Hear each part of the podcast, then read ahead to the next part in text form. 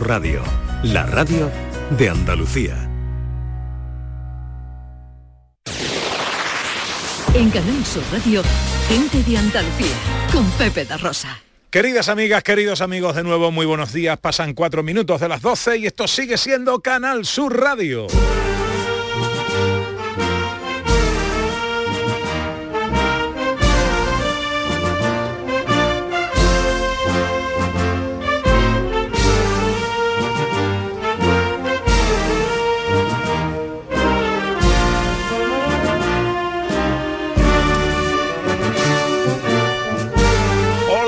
¿Qué tal? ¿Cómo están? ¿Cómo llevan esta mañana de sábado 9 de abril de 2022? Ojalá en la compañía de sus amigos de la radio lo esté pasando bien la gente de Andalucía.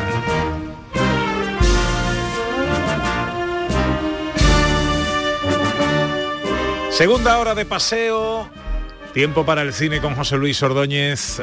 Hola, director, buenos días. Muy buenos días, ¿qué tal? ¿Cómo va todo? Pues todo estupendo, pre-Semana Santa y, y mucho cine del que Y hoy. mucho cine, la, la cartelera no se ve alterada por la Semana no, Santa. de hecho eh, se ve como incrementada porque hablamos de los estrenos de, de- hablaremos de los estrenos de ayer viernes y de alguno que viene el miércoles, que viene a mitad de la semana que viene, ¿no? Para que tengamos ahí el, el global de esta semana y el que quiera ir al cine pues se organice.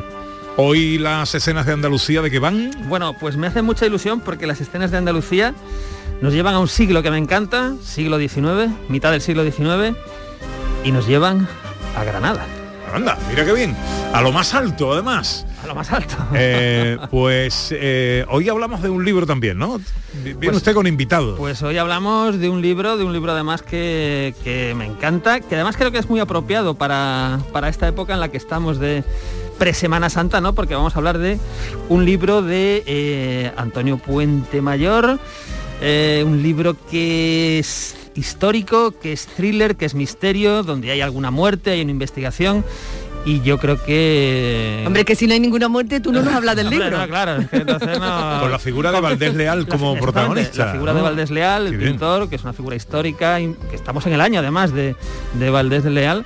Entonces además creo que es un libro muy apropiado para, para esta época. Sí, señor. Hola, John Julius. Buenos Hola días. Pepe, estoy vestido de primavera. ¿Ya no Está- notado? Eh, estás vestido de primavera, pero no te veo muy cofrade. No, no, que va. Pero colores, colores. mm, Sí, sí, colores pastel. Eso. Eh, muy bien. no, muy No, bien. Sí. Eh, eh, ¿Te ha dado tiempo a ser mm, cofrade del tiempo que llevas en España, en Andalucía y en Sevilla? Todavía no. Todavía Pero no. quizás después de comer este cochinillo en Ya, mi ya. tierra, quizás tengo algo más de cofrade. El cochinillo no es muy de cuaresma, pero bueno, Pero cualquier cosa que, tú sabes, tengo que alimentarme eso sí. de España. ¿Cuántos años llevas en Sevilla? Me dijiste que eran 16 ya. Ya, ya, ya. Entonces, yo Ya. creo que no. Bueno, quizás pues, date si me date invitan, tiempo, no si hay- me invitan para dar el pregonero, Ajá. para ser pregonero, Sí, tú podías dar un de todas formas, yo, yo, No va a yo- empezar alto, ni yo- nada. yo llevo más, Claro. yo llevo más que John Julius y tampoco soy cofrade todavía. Entonces, Pero no te si- preocupes. no si me- nada, no. si soy pregonero, me Ah, va, sí, sí. va a venir para por, escuchar. por supuesto. Tengo el Sí, programa sí, lleno sí, de sí. agnósticos.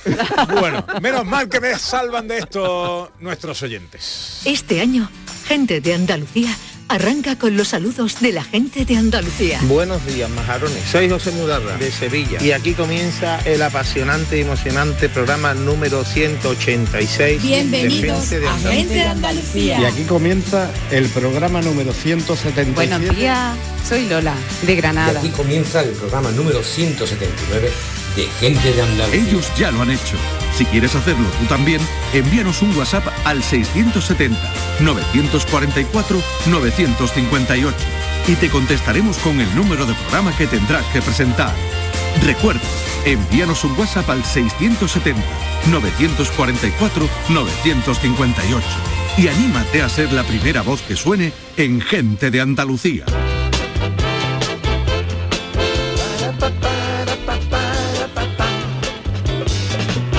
Bueno, bueno, bueno. eh, Ana Carvajal, que nos cuentan los oyentes en este cuaderno cofrade que queremos construir en la mañana de hoy. Bueno, pues nos cuentan cosas muy bonitas. Julio Vera dice una recomendación, no podéis perder la entrada de la Hermandad de Santa Marta, ya de noche con el tañido fúnebre de las campanas. Estamos hablando en este caso también de la Semana Santa de Sevilla. Eladio Montaño coincidió conmigo, lógicamente, porque para eso es de mi pueblo. Para eso también es de Gilena. que es de Gilena y también coincide con la carrilla de San Juan el Viernes Santo. Y Paqui Solís dice, mi pueblo está, está feo que lo diga, pero es todo precioso. No está feo que lo diga porque para eso es tu pueblo y seguro que es todo precioso. Pero la madrugada es especial. Eh, Padre Jesús de la Villa, en Ayamonte, y le hace un guiño a nuestro compañero Antonio Carlos Santana, que también es de Ayamonte. Dice, ¿verdad, Antonio Carlos? Pues sí. Isidora Fuentes dice, buenos días, mi mejor momento es la salida de la Virgen de los Dolores del Cerro del Águila, cuando le echan las palomas, os recomiendo que lo veáis, es impresionante. Sí. Entiendo que habla de Sevilla. Habla de Sevilla porque ese, después del de mi pueblo, ese es mi otro momento, otro momento. especial porque yo me bauticé además en esa parroquia. ¿Cuál Yo no? creo que este es el- la cofradía más lejos del catedral, ¿no? La del sí, cerro. sí, Mira. sí, posiblemente. sí. Mira. Algo sabe. Eh, está bien. Vale, Está bien, vale, te Pepe. veo- Te veo preparado, te veo preparado. Vale, no vestido de cofrade, pero con conocimiento. Con las obras del metro, eh, del tranvía nuevo, creo que este año tienen eh, mm, líos ahí de, de desvíos y de cosas. Bueno, eh, cuaderno cofrade que estamos construyendo con los oyentes en el 679 40 200 eh, que nos está dando algún problemita hoy. Eh, y en las redes sociales, Twitter y Facebook, en Gente de Andalucía, en Canal Sur Radio. ¿Cuál es tu momento, el momento de tu Semana Santa, de tu ciudad, pueblo, que quieres compartir con nosotros para que no nos perdamos? Director, ¿trae usted hoy chiste inquietante? Pues traigo un chiste inquietante, pero me lo voy a replantear, teniendo en cuenta que usted me ha dicho que trae dos chistes inquietantes buenísimos, pues voy a, voy a tratar de reformularlo para estar a la altura. Traigo dos, porque claro, eh, usted está sembrando eh, la semilla del diablo, ¿no? Y entonces, pues la gente por la calle me para y me dice, oye, apúntate este chiste inquietante para, para tu eh, Ordóñez y tal, no sé qué. Y tengo dos que son buenísimos. Bueno, bueno, pues esto se presenta como un duelo al final del programa. Uno lo dejo para el final, pero uno te lo voy a ¿Ah, avanzar sí? ahora. Ah, Sí, venga, sí, vamos. allá. Se abre el telón y se ve a Juan Tamariz haciendo un truco de magia. Entre el público está alguien, Alien. alguien. Alien. Sí, sí, sí, sí. Vale. Eh, que al ver el truco se sorprende y hace un gesto así como soplando, ¿no? Así. Se cierra el telón. ¿Cómo se llama la película? A ver, a ver, yo puedo imaginar el inicio, Me- me ¿vale? imagino- me imagino- Alguien A Pepe da Rosa cuatro horas en casa pensando sopló en- en la sobre alguien de- sopló sobre el truco de Alguien sopló sorprendido del truco. Ah. Muy currado, ¿eh? Eso es innegable. Muy currado, muy currado, ¿eh? muy currado. Sí, sí, sí. Esto tiene guion, Pero dirección. iba bien yo, eh, iba bien. No, iba bien, iba, bien, iba bien. María también iba encaminada. ¿eh? Eh, Bueno, 12 y 12 casi, enseguida eh, un nuevo capítulo, el 72 de las escenas de Andalucía. En Canal Sur Radio, gente de Andalucía, con Pepe da Rosa.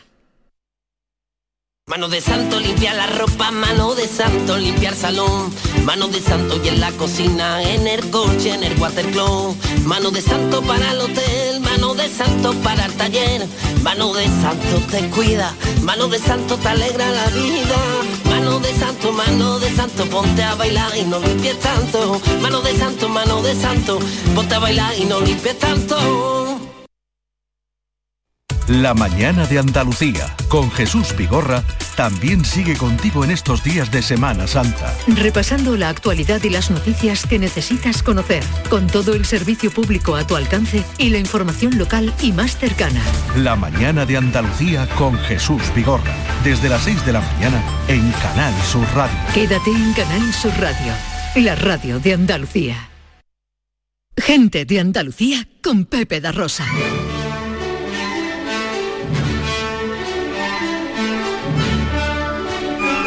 Producciones Radio Teatrales Gente de Andalucía presenta Escenas de Andalucía.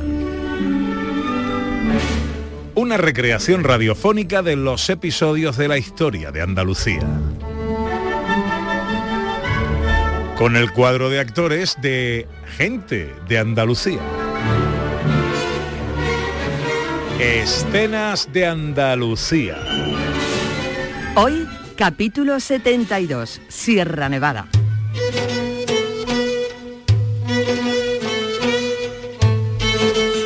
Año 1843. El escritor parisino Teófilo Gautier se encuentra en España acompañando a Eugenio Piot para ayudarle en la adquisición de antigüedades y obras de arte. El viaje, como no puede ser de otra manera, los lleva a Granada. No sé qué teméis, Teófilo. Ah, bueno, es que las montañas, Eugenio, son siempre peligrosas. Sí, sí, pero esta es más noble de lo que pensamos. No creo que el pico mulacén tenga nobleza, más bien bravura. Tiene nombre de rey árabe. Eh, eso no es una garantía para que una montaña no sea difícil. Amigo Si Teófilo, apelas a la amistad, es que ya está todo decidido. así es. Mañana bien temprano partiremos hacia el Mulacén. Y ahora me dirás que hace días que lo habías planeado. Efectivamente, tenemos un guía, Alejandro Romero, que se encargará de que no nos falte nada y de que la empresa llegue a buen término. Me lees el pensamiento. Ah, se me olvidaba, nos acompañarán un alemán y nuestro criado a la excursión. Al día siguiente, el guía aparece con cuatro caballos. Todos van montados menos él, que hace el trayecto a pie. Se suben a las cabalgaduras aún con sueño, llevando como provisiones jamón, pollos asados, chocolate, pan, limones, azúcar y una gran bota de vino. Y en el viaje se encuentran con hileras de borriquillos que descienden de las alturas cargados de nieve, con destino a Granada para el consumo diario. Mm, ¿Qué, qué- qué les parece a los señores el viaje? Maravilloso. No hay nada como el aire que se respira aquí. He de decir, querido Eugenio, que estaba totalmente equivocado. Esta experiencia es única. Te lo dije. Era algo que no nos podíamos perder. Tan cerca de Granada y a la vez tan salvaje. Parece que estamos en... Parece que estemos en un lugar mágico, hecho para nosotros. A- ahora, lo importante es que no se alejen mucho del fuego y que se alimenten bien. Puede ser que se levante ventisca. ¿Ventisca? Yo quería dar un paseo por los alrededores. No, no, no, no se lo recomiendo. Ya que estamos aquí es una pena que perdamos esta oportunidad. ¿No has oído a nuestro guía? Puede que se levante ventisca.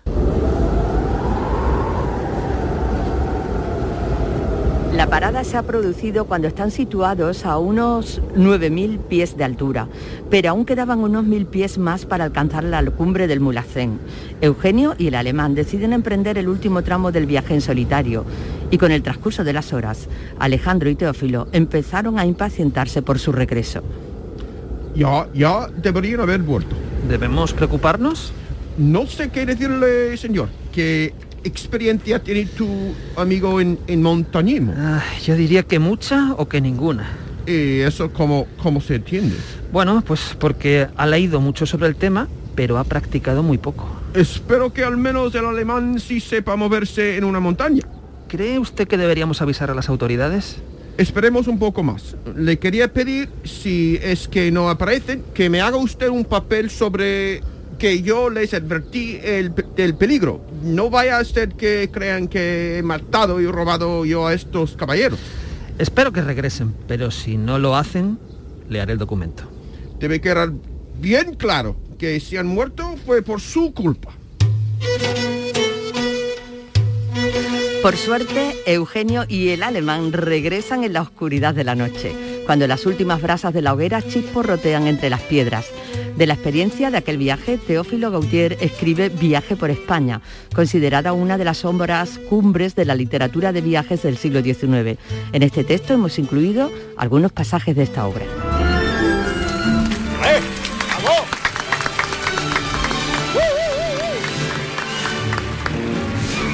Oye, el guía no tenía ni acento casi. Me ha encantado el trabajo actoral de John Julius. Claro. Porque el Alejandro... No es Alexander, es No, no, Alejandro. es Alejandro, merece casi un spin-off.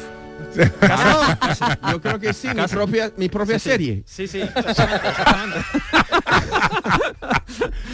Que, ahora, eso sí, el guía no quería problemas, ¿eh? El guía decía, esto, esto es cosa vuestra, ¿eh? Yo A no- mí fírmame los papeles, que no no quiero quiero- problemas. ¿eh? Yo no quiero saber nada de esto. 12 y 18 nos vamos al cine.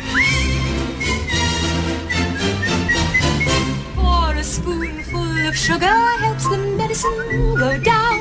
The medicine Bueno, ¿qué tenemos, Ana, por ahí para nuestro director en materia cinematográfica? Bueno, pues tenemos que... eh, vamos a tener a Harrison Ford en la tele. Oye, os voy a hablar de Harrison Ford, pero también os quiero comentar que ayer salió la noticia, y que no lo incluye en el guion, de que a Will Smith ya le ha caído condena. No sé si os habéis enterado. No me diga. Le han, le han caído 10 años Increíble. y un día de no poder asistir a, la entrega, a la ceremonia de los Oscars o a cualquier actividad relacionada con la Academia de Hollywood, ¿no? O sea que Vale. en principio son 10 años y tiene buen comportamiento, pues igual como en la cárcel se lo, decir, se lo rebajan, ¿no? A lo mejor sí cosas. tiene buen comportamiento. Claro. y Esto le puede afectar Pero- a su carrera, es decir, Sí, puede ya- que ya no le Bueno, ya le está pase un tiempo antes de que le ofrezcan una película. Ya le está afectando, no, Sí. no en que se le ofrezcan, sino en las que estaban proyectadas, las que estaban en desarrollo, que ahora mismo se han paralizado. Es decir, ahora mismo están Wow. en, en punto muerto. Vamos a ver qué pasa. A ver, esto crea también un precedente, porque dices, bueno, pues ir a la ceremonia de los Oscars y pegarle un guantazo al tipo que hay en el escenario, son 10 años de no acudir a la ceremonia. Si las ceremonias me aburren un poco y no me cae bien el tío, pues mira, mm, en fin, no. Ya A lo mejor ese es el camino. Sienta un precedente peligroso lo de los 10 años. Eso no es un castigo. Es poner un precio, es poner un precio a pegarle una aguantada a uno que no te caiga bien. No lo sé, No, un poquito, no. Bueno, un poquito extraño. Estamos y- bromeando, pero está claro que no, Sí, que no, ya está. Que más allá del castigo es Y- algo que no. sí. Y volviendo a gente, gente educada como Harrison Ford, ¿verdad? Que acaba de terminar el rodaje de Indiana Jones 5, pues uno pensaría que ya con 80 años que tiene el hombre, pues se va a retirar. Pues no, se va a dónde? A donde va todo el mundo ahora, que es la televisión, a las plataformas. Se va a Apple TV a hacer una eh, comedia con Jason Segel, que es el actor, un actor de comedia, sobre todo americano, donde va a interpretar a un psicólogo directo, pero brillante. Entonces, bueno, tendremos serie con Harrison Ford en Apple TV.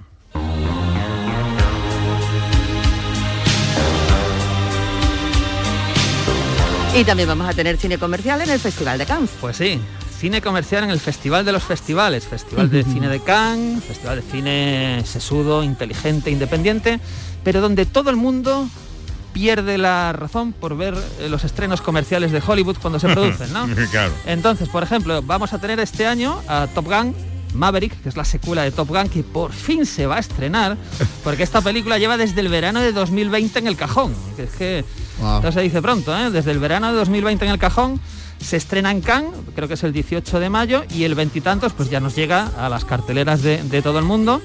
Y bueno, por supuesto repite Tom Cruise, la chica será Jennifer Connelly, parece que Val Kilmer tiene algún pequeño cameo y un reparto de nuevos actores, bueno, de actores conocidos, pues como John Hamm de Mad Men, como Ed Harris, Miles Teller, un actor joven. Y bueno, este va a ser sin duda uno de los He visto, pelotazos de he visto verano. un tráiler o un pre-tráiler o lo que sea que estén poniendo por ahí. Eh, el planteamiento es que este llega a la academia y se encuentra con los hijos de los que eran sus compañeros, Sí, ¿no? Pero él, toda él- cara, vamos. pero él sigue igual de joven, que es lo, es lo Eso extraño. es lo extraño de todo esto. Pero bueno, a ver, Tom Cruise eh, es un género mismo en, en casi en, en cine y nos va- yo creo que nos garantiza cine espectáculo, el que le guste el cine espectáculo, de ver en una sala grande y, y de eh, secuencias espectaculares, sin duda tiene una cita imprescindible. Bueno, vamos con los estrenos de la cartelera de esta semana. Bueno, pues desde ayer tenemos en pantalla eh, uno de los propuestas más comerciales, sin duda, eh, porque es una, una saga que nos llega a la tercera entrega. Estoy hablando de Animales Fantásticos, los secretos de Dumbledore. Este recuerdo lo es todo. Sin él estaríamos ciegos. Sin él dejaríamos el destino del mundo a su merced.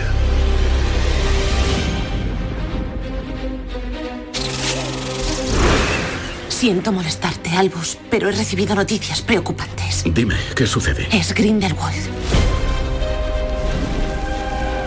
Llega la hora, hermanos y hermanas. Nuestra guerra contra los Muggles comienza hoy. El mundo que conocemos se desmorona. Bueno, pues tenemos, recordamos que estamos en un spin-off del universo de Harry Potter, ¿verdad? Eh, recordamos que esta es la tercera entrega. Estamos en este universo de, magos, de magia, de valientes, de aventuras.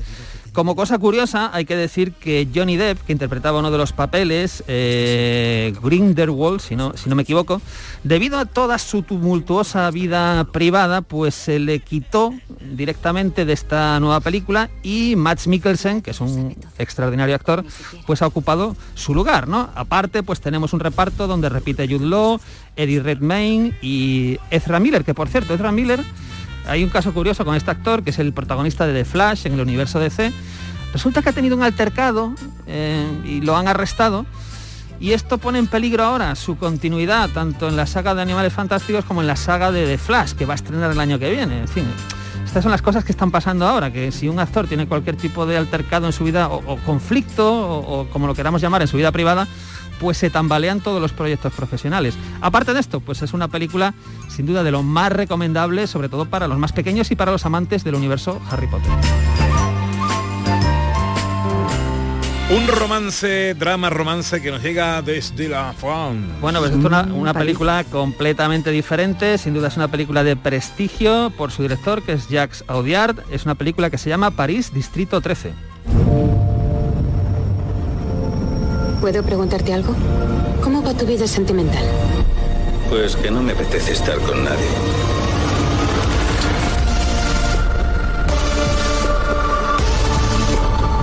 ¿Y por qué lo dejó? Para mudarme a París. Pues tenemos aquí la historia de tres chicas, eh, de un chico que son amigos, a veces amantes, a veces las dos cosas.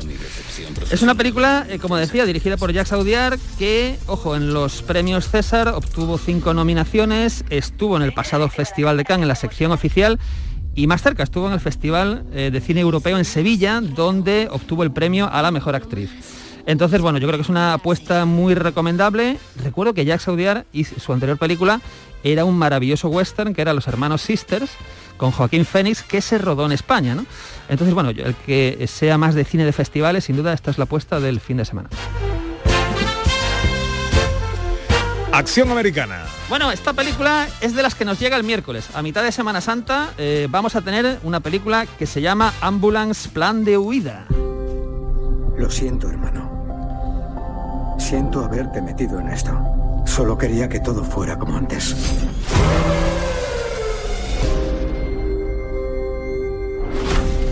Ese es mi hermano Will. Necesito ayuda. Mi mujer tiene que operarse. Así es la vida real. ¿Cómo es posible? Te jugaste la vida por este país, dejaste a tu familia, tu hogar. ¿Cuánto necesitas? 230.000. ¿Y si fuera más? 32 millones. Necesito a alguien más. Yo venía por un préstamo. ¿Alguna vez te he metido en algo y te he dejado colgado? Es hora de que hagas algo por tu familia. Bueno, estamos escuchando aquí eh, un poquito lo que es la propuesta de la película, donde tenemos a un veterano de la guerra que necesita conseguir dinero para cubrir las deudas médicas de su esposa. Deudas médicas, es decir, estamos en Estados Unidos, donde sabemos que no hay mucha sanidad pública, hay que pagar hasta por un, resfriado. ¿Y qué hace para conseguir este dinero? Pues acude a su hermanastro, que hombre, es un ladrón de bancos. Bueno, pues podemos imaginar un poquito lo que se va a armar. Es una película que tiene como protagonista Jack Gyllenhaal y está dirigida por uno de los directores más caóticos, terribles, horrorosos y exitosos comercialmente hablando del cine americano, que es Michael Bay. Veo que te cae muy bien, ¿no? Ostras, es que es terrible este señor, ¿eh? La saga Transformers, que no hay- salvo la primera que tenía cierta cosa, porque estaba Spielberg, yo creo, dirigiéndole algunas cosas, eh, es de estos directores que planta cinco cámaras y yo creo que lo mete en el ordenador y al azar se monta, ¿no? Eh, La, la- la escena, ¿no? Es una Bien, cosa... bien. Bueno, terminamos, terminamos los estrenos con una comedia de aventuras. Pues esta es una comedia americana que, bueno, por lo menos el tráiler es bastante gracioso, es bastante, tiene bastante humor. Es una película que se llama La ciudad perdida. Me habéis traído a las puertas de la ciudad perdida. Ahora preparaos para morir. ¿Había cientos de serpientes en este templo esperándonos? ¿Qué? ¿Y a ese? ¿Por qué no le muerden? Esto es ridículo. Borrar, borrar, borrar.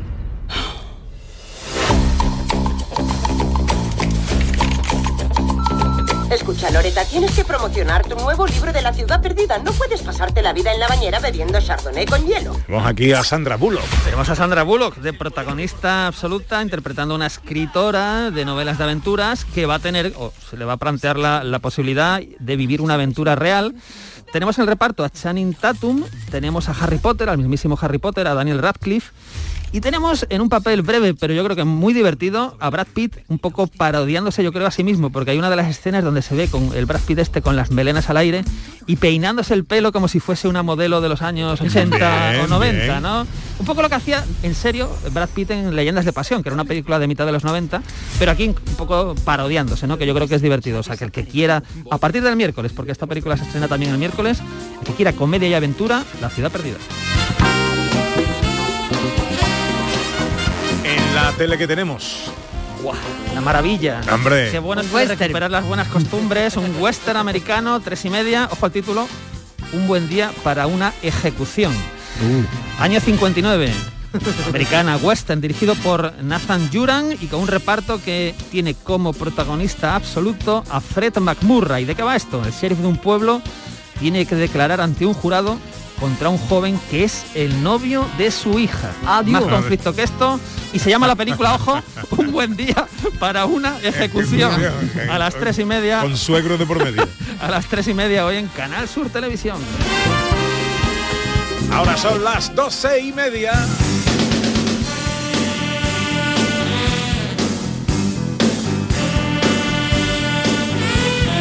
Y os proponemos lectura.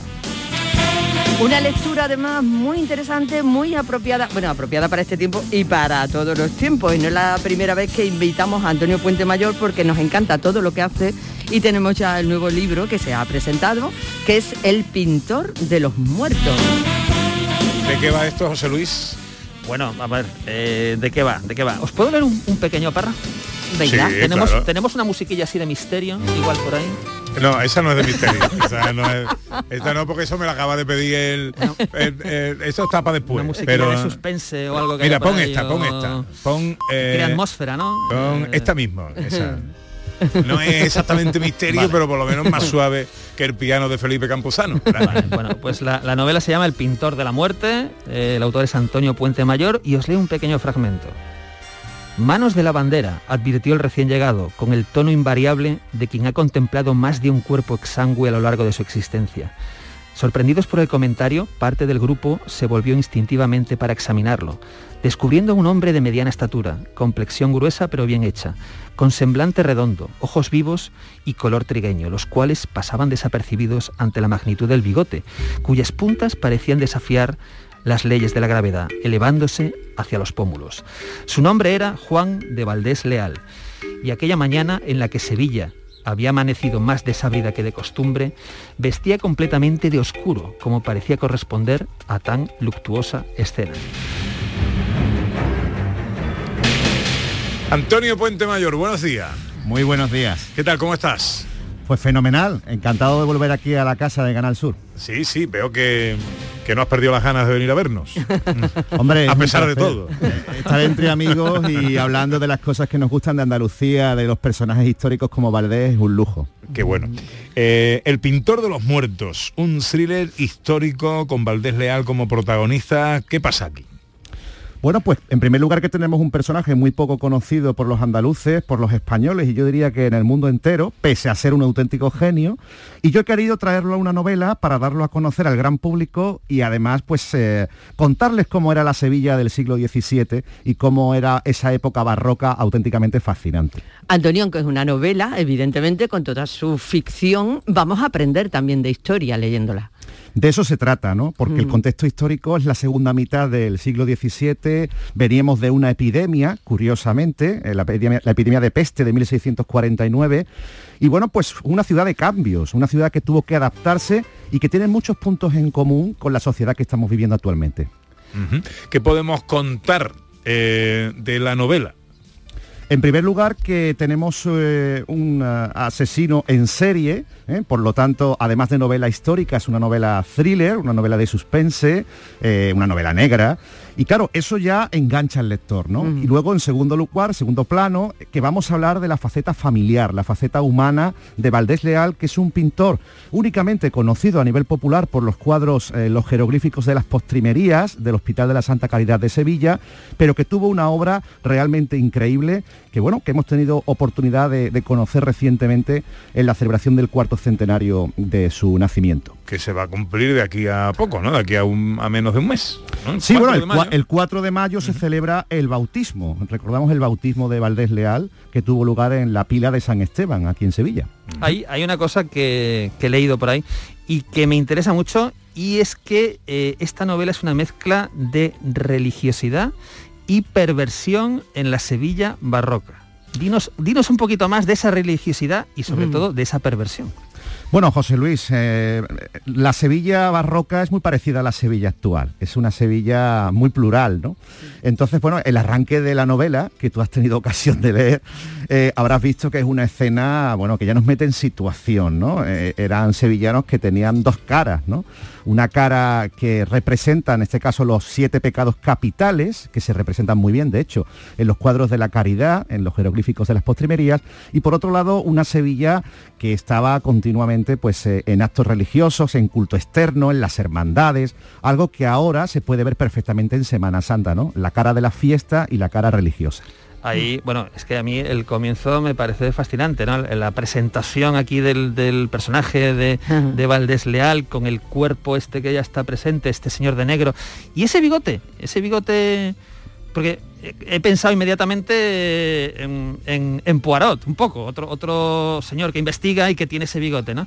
Em, bueno, entonces podemos plantear esta novela quizá como una novela histórica del tipo de, pues no sé, se me ocurre el nombre de la rosa, que tenemos un contexto histórico y tenemos a un Guillermo de Baskerville, ¿no? En ese caso que, que investiga ese crimen. Totalmente. Has dado de hecho en las dos claves que yo pretendía eh, mostrar en la novela. Por un lado, el guiño a Agatha Christie con el personaje del Kurt Poirot, eh, porque sí, efectivamente eh, va a ejercer de detective, ¿no? Ayudante, de hecho, de un pesquisidor, que sería el Sherlock Holmes de la época, que en este caso está designado por el Tribunal del Santo Oficio de la Inquisición. Y por otro lado, pues tenemos efectivamente también a Baskerville, representado por todas las novelas de, Arthur Conan Doyle, por un lado, y por otro lado, la maravillosa Nombre de la Rosa de Humberto Eco. Claro. Hay también, además de, personajes masculinos, reales y ficticios, las mujeres también tienen peso en esta historia.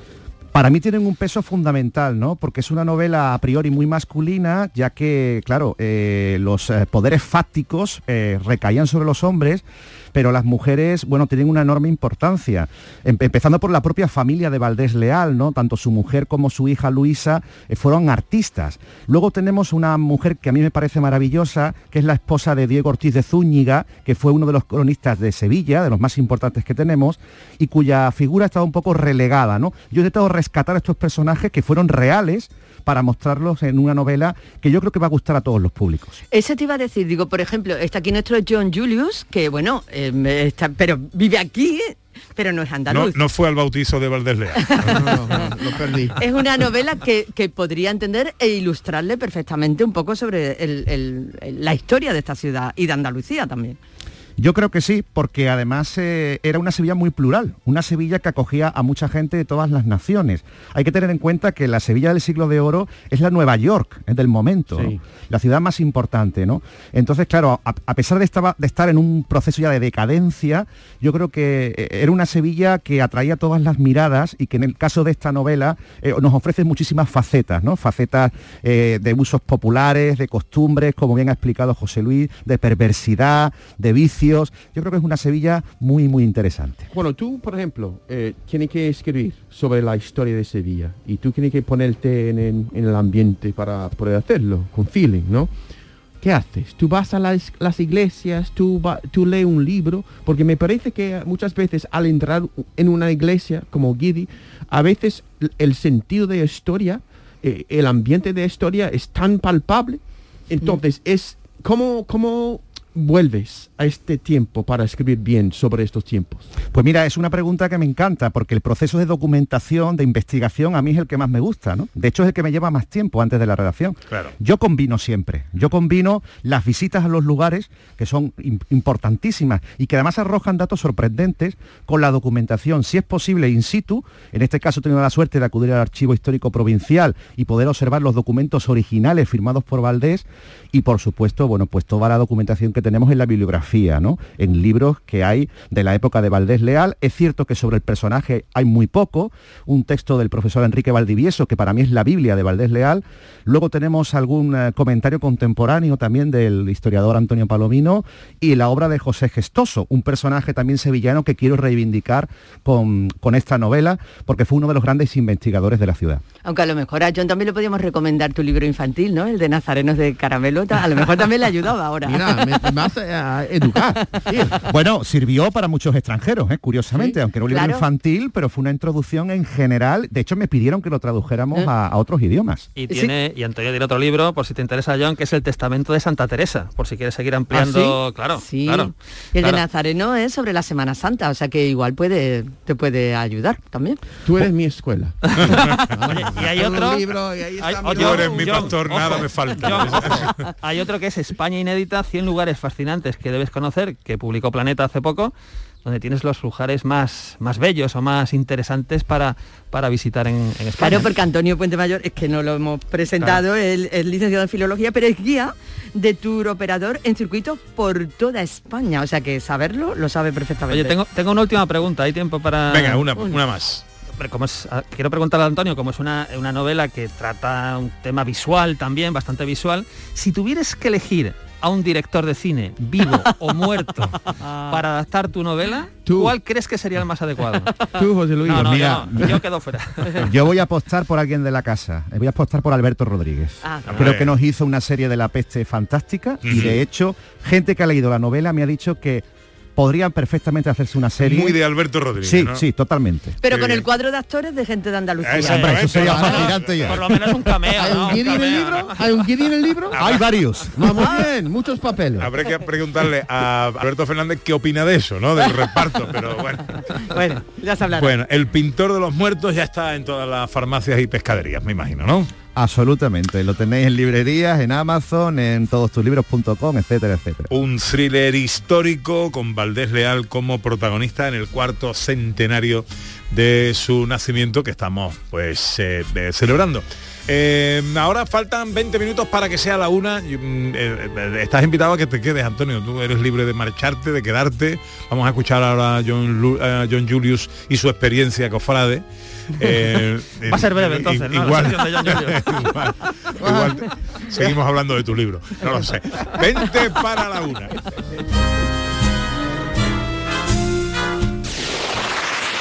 En Canal Sur Radio, gente de Andalucía, con Pepe da Rosa. ¿Buscas una fibra óptica que te dé más? Telecable Andalucía es tu operador local de confianza. Telecable. Fibra de 300 megasimétricos por solo 14,90 euros al mes y línea ilimitada de 24 gigas por 10,90. Contrata en Telecable Andalucía. Somos punto de venta oficial de Xiaomi. Telecable Andalucía. Conecta con lo que realmente importa. Transportes Cariño. Trasladamos tu vehículo a cualquier punto de España o Europa con rapidez, seguridad y total garantía. Nuestro secreto, ofrecer a cada cliente un servicio adaptado a sus necesidades, siempre en los plazos establecidos. 958 61 48 99. Transportevehículos.es. Más de 60 años al servicio de nuestros clientes. Porque viajar es soñar, yo quiero soñar contigo. Cierra los ojos, déjate llevar. Solo imagina una ciudad, una montaña, sobre ella un castillo y en su interior, como si de un cuento se tratara, una gruta con mil y una maravillas. Porque viajar es soñar, Aracena, la ciudad de la Gruta de las Maravillas. A ver cuántas preguntas aciertas. Día Mundial del Agua. 22 de marzo. Día Mundial de la Tierra. 22 de abril. Terminación del año en el que estamos. 2022. Formas de salvar el planeta. 22. Aún estás a tiempo. Acuariosevilla.es La radio de Andalucía es Canal Sur y estará siempre donde estés tú. Canal Sur Radio Sevilla. Este sábado esconde mucha pasión. Cádiz y Betis se la juegan en la tatita de plata. El Málaga ante el Valladolid en la Rosaleda. Y el Real Madrid ante el Getafe en el Bernabéu. Y además tenemos jornada andaluza de Primera Federación y toda la actualidad deportiva. La gran jugada de Canal Sur Radio. Este sábado de pasión desde las 2 menos cuarto de la tarde con Jesús Márquez. Quédate en Canal Sur Radio, la radio de Andalucía. Gente de Andalucía, con Pepe da Rosa. Con John Julius eh, y sus cosas, por cierto, te traigo una nueva, eh, un nuevo vocablo para tu diccionario del guiri andaluz, andaluz guiri. Eh, hoy, hombre, aprovechando la, la presencia aquí de Antonio Puente Mayor, antropólogo del acervo popular sevillano, pues, eh, y andaluz en general, hoy el vocablo es hojana. Ojana, yo recuerdo Ojana. sí, ¿eh? claro. Eh, lo apuntamos, pero nos quedamos sin tiempo. Claro. Sí. Antonio, ¿Vale? Siempre están intentando inculcarme. Eh, Exactamente. Bueno, hablemos primero de ti y de tu Semana Santa. ¿Cómo quiere que empecemos esto? No sé, ah, mira, lo- cuando yo me sigo sorprendiéndome la idea de que yo llegué aquí sin tener ni idea de dos fiestas tan importantes y tan espectaculares como Semana Santa y como la feria, ¿vale? Entonces yo llegué al, al- yo recuerdo tenía algún alumno, un eh, Raúl y su mujer Elena me invitaron a ver los pasos desde pues la plaza de San Fernando, ¿no? Mi primer eh, Semana Santa en Sevilla y te lo juro, la primera vez que vi eh, te va a apreciar esto mucho, José Luis. Al entrar en la, en la plaza de San Fernando, los centuriones de, de- de- son centuriones La de- centuria Sí, romana. La centuria Eso. romana. Yo sí. pensé en las películas de gran presupuesto de Hollywood como Claro. David Lean. Claro. Eh, era impresionante y no podía creerme que era eh, eh, impresionante. Sí. Sin palabras, sin Por- palabras. de- Porque tú y yo no tenías ni, ni una pequeña información cuando llegas, o sea, no habías visto a lo mejor algún reportaje, alguna cosa. que va, y yo soy católico, yo soy porque mi, mi padre es de raíces irlandeses y mi madre raíces eh, polacas, entonces yo me crié en una casa bastante creyente católico. Pero la Semana Santa en Estados Unidos, sobre todo los católicos de Estados Unidos son, yo que, no sé, son... No son católicos alegres, ¿vale? Entonces yo, yo creo que ¿Cómo, cómo- cómo- cómo son los católicos alegres? como los que Sevilla. Mira, te, te pongo una- un ejemplo. Es que, mira, normalmente... Me ha encantado, ¿no? a- a- mira, la idea, la idea de, de, de luto como lujo Uy. es lo que es en Sevilla, ¿no? Entonces la idea de que, mira, durante la pasión de Cristo, durante las horas y días de más sufrimiento de Jesucristo, aquí en Sevilla estáis de, de- fiesta. Entonces, me chocó al principio la idea de que durante este sufrimiento es como si los sevillanos no querían pensar en el sufrimiento. Y la idea que, me llama la atención es que el día, cuando por fin se baja de- de- de- del crucifijo, ¿no? Y está pues el, el dolor ya se va, es cuando para la fiesta. Entonces, Ah, es como si la fiesta en sí es para olvidar o olvidar, o por lo menos eh, no pensar tanto en el sufrimiento del Señor. Que, que lo ve ahora mismo como que muy bien. A ver, Antonio, está, Antonio Puente. Mayor, que se ha quedado con nosotros, Está está, flip- está sintiendo flipando, flipando. a lo que está diciendo John. Yo es que creo que ofrece una, una visión, bueno, a mí me parece súper objetiva. Es que lleva toda la razón. Los que somos cofradas no nos damos cuenta, pero el sábado santo, que efectivamente es el día de- del, del sepulcro, del luto. Sí, eh, Antonio, estaba pensando que... mira, Claro, la noche de la vigilia pascual, que en realidad es la fiesta más importante de la iglesia católica, porque es la resurrección de Cristo, es cuando nosotros estamos de bajón Claro, en Sevilla. Yo estoy pensando que, mira, lo que he visto durante la semana, a ver lo que va a venir ahora. Y yo llego ahí al, al catedral y está cerrando todo.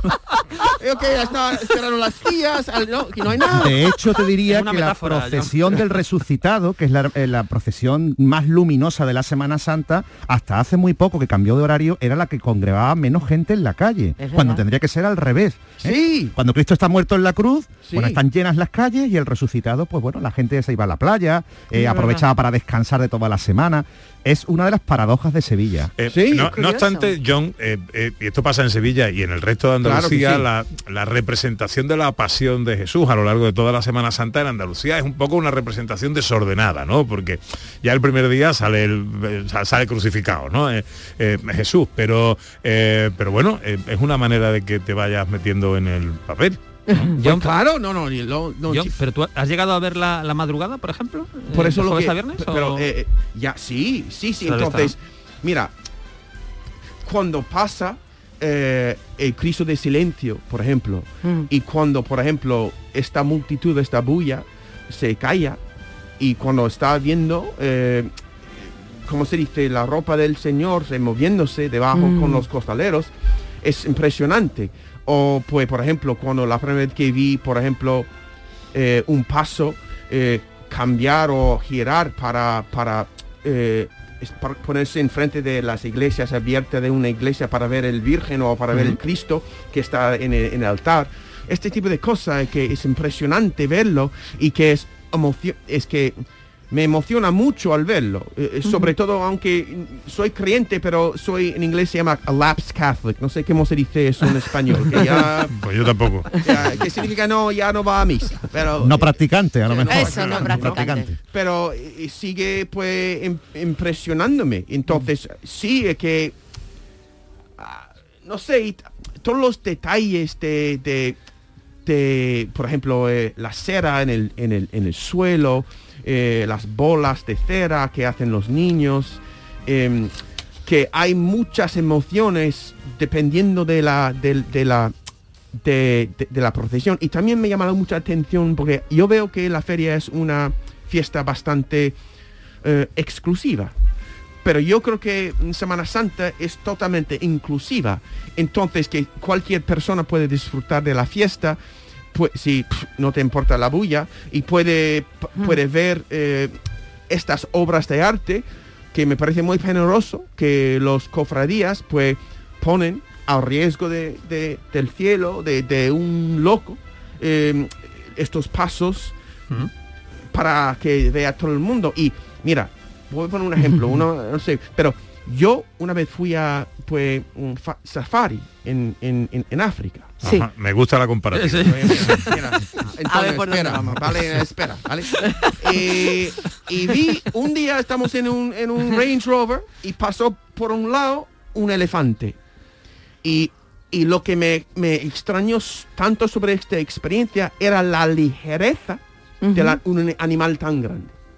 Que podía andar como si... puf, y me llamó la mucha atención la primera vez que vi desde cerca un paso con estos tantos hombres debajo, moviendo un paso que es casi animal en su forma de moverse, porque hay hombres debajo. Tiene una ligereza impresionante al moverse que pensé, te lo juro, en este elefante.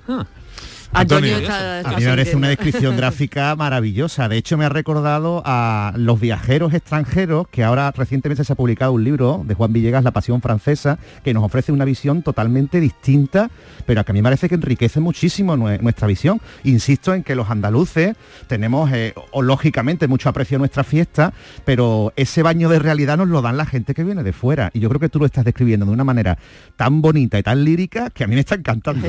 Sí, porque además nos hace apreciar cosas que a fuerza de haberlo visto toda la vida no somos conscientes de ellas. Es verdad que está, eh, John está poniendo puntos eh, para, para fijarnos en cosas que, que- que- que se nos pasan por alto, que no apreciamos. Totalmente, veces, ¿no? totalmente. Y Y- otra cosa es que normalmente eh, la televisión es la caja, la caja tonta para mí. Pero durante Semana Santa está siempre puesta en la casa.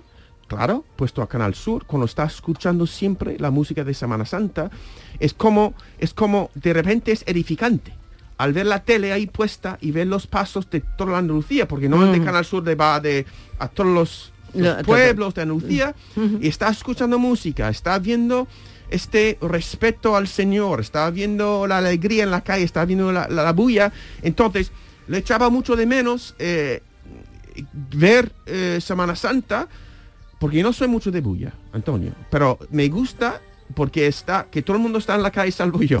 Pero eh, haciendo o, o siguiendo sus pasiones porque mira la, la palabra pasión también siempre es un poco cómo se dice que contra- el la pasión de Cristo es su dolor no y, y eso es interesante como católico no pero la pasión de la gente de Sevilla por la pasión del Señor impresionante no Totalmente. Yo creo que de hecho la Semana Santa la savia está en el pueblo, en la gente que es la que la hace, la Sí. hace grande. ya ya ya Bueno, pues eh, nos ha quedado claro. 8 para la una, vamos con el diccionario Guiri Andaluz.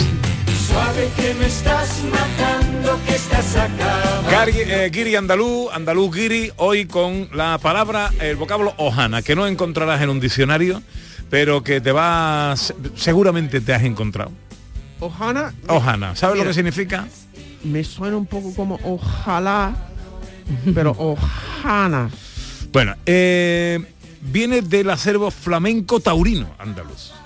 Según Covarrubia, es, eh, se dice de los que son grandes charlatanes, que tienen muchas palabras y en ellas poco de que echar mano que sea de consideración.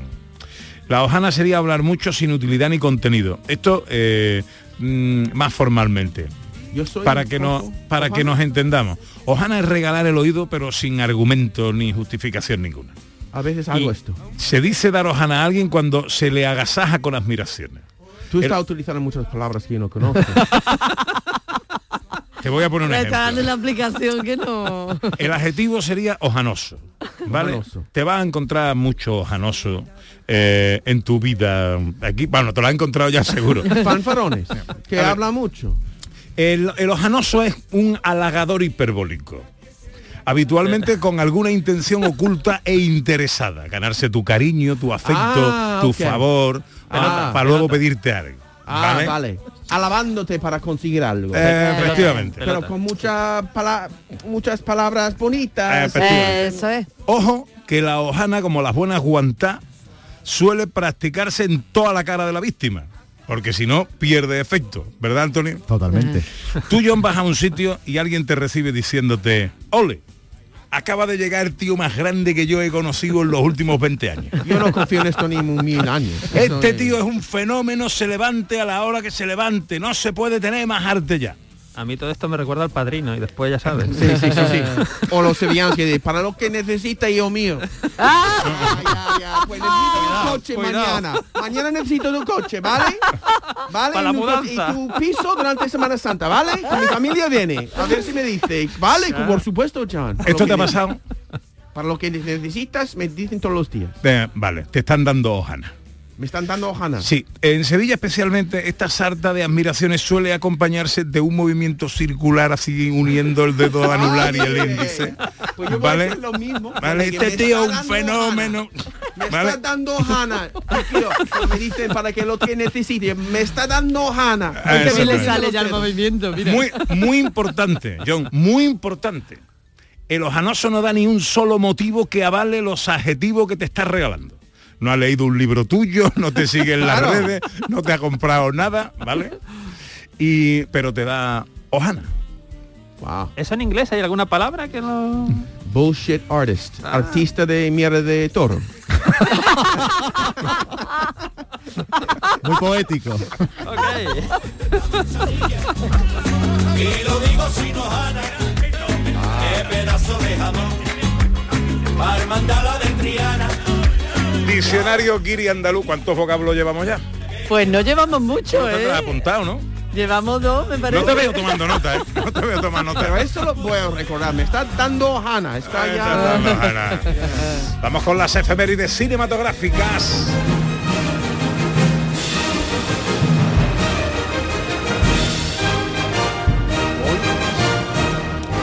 ¿Qué traemos hoy, director? Bueno, pues hoy vamos a hablar de un actor norteamericano que cumple años porque nació tal día como hoy de 1954.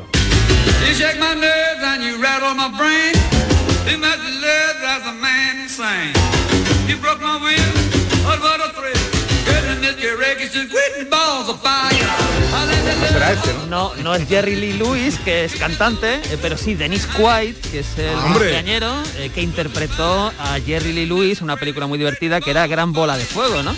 Como cosa curiosa, Dennis Quaid empezó en una película que era Tiburón 3D, que era la tercera parte de, de la saga de Spielberg, y ahí estaba hecho un chavalín, pero después lo hemos visto en películas tan El Chip prodigioso es la primera el que Chip yo le recuerdo. ¿Y tantos Exactamente. años tiene ya el hombre? Pues ya tiene unos añitos, sí, sí, tiene unos añitos, se conserva bien, pero bueno. Y en películas de Oscar como Traffic, que estaba, películas de catástrofes como El Día de Mañana, pero para mí siempre lo voy a terminar asociando al piano, a Jerry Lee Lewis y esta película en la que estaba con Winona Ryder, si no recuerdo mal. Tal día como hoy, en 1954, nace el actor Dennis Quaid.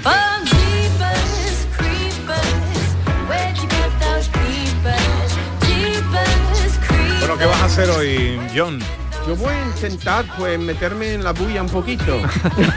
Bueno, pero hoy no hay bulla, ¿no? Hoy... Hay bulla. Sí, Pepe, sí, hay. Sí bulla. hay. Si te vas a Torreblanca vas a encontrar bulla seguro. El Y en Ciudad, y no Ciudad. Jardín con la Milagrosa también hay bastante Cierto. bulla. Ah. Cierto, cierto. Bueno, y en los cascos históricos de las ciudades, aunque no haya procesiones previamente dichas, hay bulla. ¿Cómo se dice cuando entra un poquito en el mar? Pero no mucho. Entra el dedo en el mar para... Eso es lo que En la orillita de la bulla te va a quedar, Es- ¿no? Por- eso. por- observando la bulla. Esa. Ya, ya, ya. Sin sumergirte en la bulla. Sí, eso. Gracias. Gracias, Ana. Bueno, pásalo bien, John.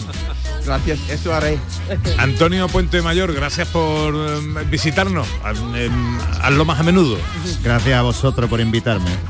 Recordamos ese libro, esa novela, ese eh, thriller histórico con Valdés Leal como protagonista que ha venido hoy a contarnos su autor, Antonio Puente Mayor, el pintor de los muertos. Eh, ¿Te lo has leído ya, José Luis? Pues lo he arrancado, estoy empezándolo y como me habéis visto, pues estoy entusiasmado porque cuando te presentan a un personaje de esa manera, pues ya dices, ostras, esto me lo devoro el fin de semana. Ahora poco a poco vamos llegando a la una. Es tiempo para la información en Canal Sur Radio.